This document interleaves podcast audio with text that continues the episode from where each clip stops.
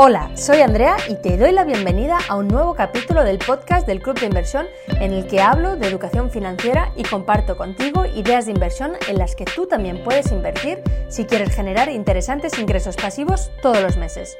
¿Te interesa? Perfecto, vamos allá con este nuevo capítulo del podcast del Club de Inversión. Comenzamos. Para suscribirte al podcast no olvides de darle a favorito. Más de 150 podcasts gratuitos. ¿Qué son las acciones? Definición, características y estrategia de inversión. Vamos a ver su definición, sus características principales y varias estrategias a tener en cuenta a la hora de invertir en acciones. Pero antes de comenzar, déjame que me presente por si todavía no me conoces. Mi nombre es Andrea y desde hace más de 15 años invierto en bolsa, pero también en inmobiliario, en negocios y en inversiones alternativas. Cuando una persona quiere adentrarse en el mundo de las inversiones financieras, una de las primeras opciones que se encuentra son las acciones. Y es que, a pesar de que existen muchos otros activos financieros, como por ejemplo los ETFs, las materias primas, los bonos, las opciones, los warrants, etc., las acciones son, sin duda, el producto más reconocido, más accesible y a priori el más sencillo con el que operar en bolsa. Pero, ¿sabes realmente qué son las acciones?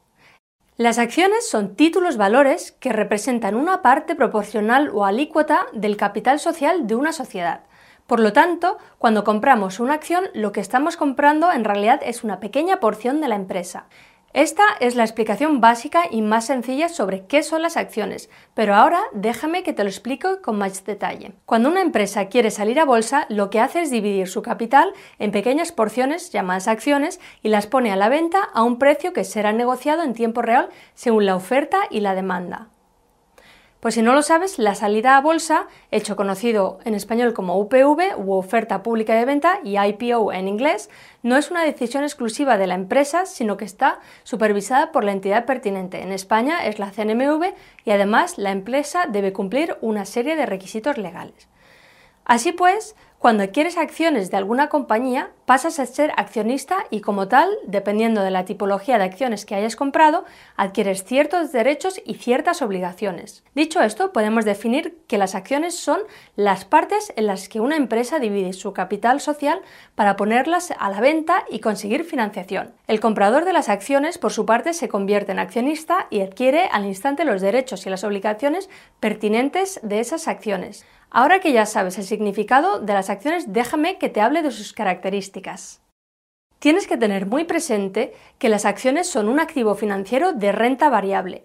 ¿Qué significa esto? Pues muy sencillo, que las acciones no tienen un precio fijo, sino que el precio va variando según una serie de factores, como por ejemplo la oferta y la demanda del momento, los resultados de la propia empresa, el estado general de la economía y si nos encontramos en un mercado alcista o bajista, por ejemplo.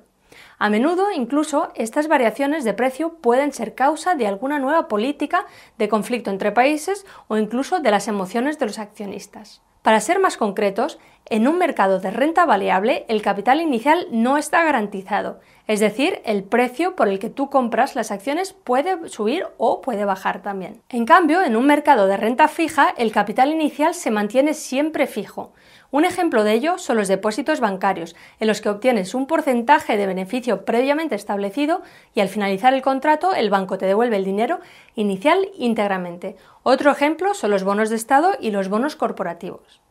Esta característica tienes que tenerla muy presente antes de invertir en acciones u otros activos financieros variables. Como es lógico, si al comprar acciones pasas a ser accionista de la empresa, es necesario que se establezcan una serie de derechos y también de obligaciones, tanto para la empresa como para los accionistas. A continuación te cuento cuáles son. Vamos a comenzar cuáles son los derechos que te dan las acciones. El derecho del que podrás hacer uso sí o sí si compras acciones que cotizan en bolsa es el propio derecho a venderlas. Es lo que se conoce como derecho a la transmisibilidad de las acciones. Pero además existen otros derechos como, por ejemplo, el derecho de información que como accionista tienes derecho a estar informado sobre cuáles son o han sido los resultados de la empresa, cuáles serán sus próximos pasos, qué inversiones harán, etc. El derecho a recibir dividendos, cuando la empresa tiene beneficios, puede decir reinvertirlos o bien repartirlos en forma de dividendos a los accionistas. La decisión está en manos de los directivos y así obtendrás los conocidos ingresos pasivos. Aprovecho para decirte que tengo un curso completo sobre inversión en dividendos. En la descripción del vídeo tienes todos los detalles por si te interesa obtener ingresos pasivos a través de la bolsa gracias a los dividendos. Un tercer derecho que tienes como accionista es el de acudir a las juntas de accionistas, sean juntas generales o juntas extraordinarias. También vas a tener el derecho de votar en la junta. A menudo en las juntas hay que tomar ciertas decisiones y los accionistas tienen el derecho de participar en esas decisiones. Esto puede variar según el tipo de acciones que compres. Te lo explicaré en un vídeo próximo. También tienes el derecho de suscripción preferente. A veces las empresas necesitan ampliar su capital y para hacerlo lanzan acciones nuevas. En este caso, los accionistas antiguos tienen derecho de comprar esas acciones antes que otros. También tienes derecho a la cuota de liquidación. En caso de disolución de la sociedad, los accionistas tienen derecho a recibir la parte que les corresponde de la masa patrimonial de la sociedad. Y también sabes que hay algunos derechos que pueden variar según el tipo de acción que compres. Por otro lado, como accionista, las obligaciones que adquieres son las de asumir las posibles bajadas de precio de las acciones. Es decir, al comprar acciones aceptas que el precio pueda bajar por debajo del valor que tú la compraste y asumes con plena conciencia los riesgos que ello conlleva. Eso sí, al comprar acciones las pérdidas que puedes llegar a tener no son ilimitadas. Esto significa que puedes perder todo el capital que has invertido porque las acciones pueden llegar a valer cero, como en el caso de Lehman Brothers, GoEx o Enron, por ejemplo, pero nunca perderás más dinero que del que invertiste inicialmente, puesto que una acción nunca puede valer menos de cero, es decir, que no vas a poder endeudarte. La única forma de perder más dinero del que has invertido es si compras acciones en corto, algo que yo no recomiendo hacer si estás comenzando a invertir. Pero te lo voy a explicar de todos modos.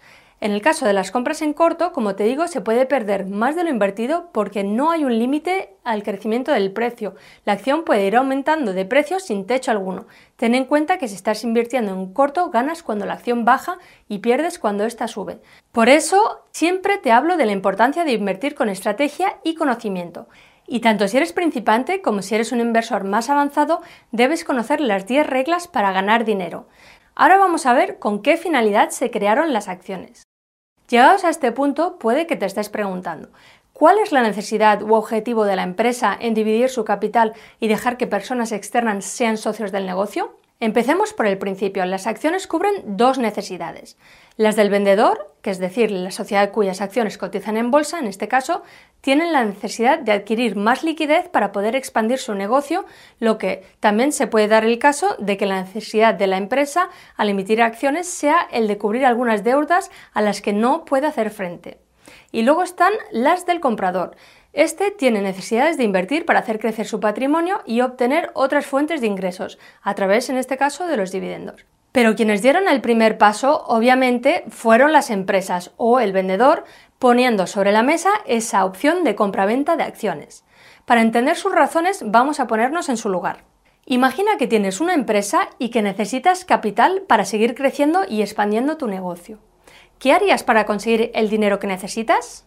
Seguramente barajarías una de estas dos opciones. La primera, pedir dinero a un banco y a cambio tendrías que pagar unos intereses e ir devolviendo ese importe. Y la segunda, conseguir que algunos inversores inviertan una cantidad de dinero en tu empresa a cambio de hacerles accionistas con, como ya hemos mencionado, una serie de derechos y obligaciones concretas. Esta misma pregunta se la hicieron los empresarios de la empresa de las Indias Orientales holandesas en el siglo XVII que necesitaban dinero para seguir creciendo y optaron por la segunda opción, es decir, dividir su capital social en acciones. Esa decisión les ayudó a hacer que su empresa se expandiera, pero vamos a ver por qué esa opción es más interesante que la primera. Cuando un inversor invierte en una empresa comprando acciones, aporta un dinero a la empresa para que ésta pueda seguir creciendo a cambio de recibir los beneficios económicos que ese crecimiento conlleve, ya sea en forma de aumentos del precio de cotización de las acciones o, como ya hemos mencionado, de dividendos. Pero, por otro lado, el accionista también asume la posibilidad de sufrir pérdidas y de perder el capital invertido, como ya te he contado. Si las cosas van bien, en realidad ese es el objetivo de cualquier empresa, el inversor y la empresa saldrán ganando a largo plazo ya que los intereses de uno y otro se verán cubiertos. En cambio, cuando se pide un crédito al banco, el ingreso del capital de la empresa es temporal ya que ese dinero hay que devolverlo en un plazo determinado y además hay que pagar intereses previamente pactados. Como puedes ver, la relación accionista-empresa y banco-empresa es muy diferente y los términos en los que se mueven ambos también. Así pues, cada empresa optará por financiarse mediante accionistas o de solicitar un préstamo a un banco según la situación financiera en la que se encuentre y cuáles sean sus planes de expansión. En ocasiones, de hecho, optan por varias opciones en paralelo. Ahora vamos a ver cómo comprar acciones. Antiguamente existía la figura del intermediario, que, como bien dice la palabra, era el que hacía de mediador entre la empresa y el inversor o el comprador. Actualmente esta figura ha desaparecido y todo el proceso se hace a través de los brokers o de las plataformas bancarias, aunque yo personalmente te recomiendo comprar acciones siempre a través de un broker, ya que las condiciones son mucho mejores y podrás acceder a un número mayor de productos financieros y de mercados en los que invertir. Aprovecho para decirte que en la descripción del vídeo te voy a dejar el enlace hacia otro vídeo donde te cuento cuáles son para mí los mejores brokers generalistas para operar en bolsa. Además, existen dos maneras de adquirir acciones. La primera es de forma individual, que consiste en escoger qué acciones quieres tener en cartera y realizar la compra a través de tu broker de confianza.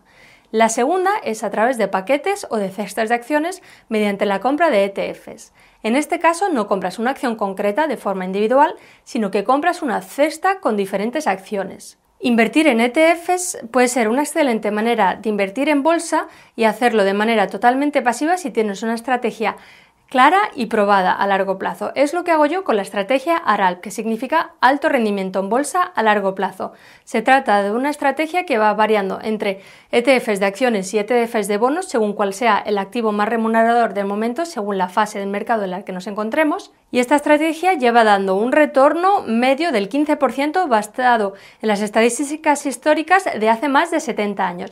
Bueno, y con todo lo que te he contado, ya sabes que las acciones son un método para que las empresas puedan financiar su expansión o mejorar su situación económica actual y a la vez un activo que compran los inversores para conseguir rentabilizar su propio capital. Y con esto terminamos el podcast de hoy. Espero que te haya gustado este capítulo y nos vemos en el próximo. Hasta entonces, no olvides visitar el blog del Club de Inversión en www.elclubdeinversión.com, donde encontrarás muchas otras ideas de inversión. Te deseo un muy buen día y unas muy felices inversiones.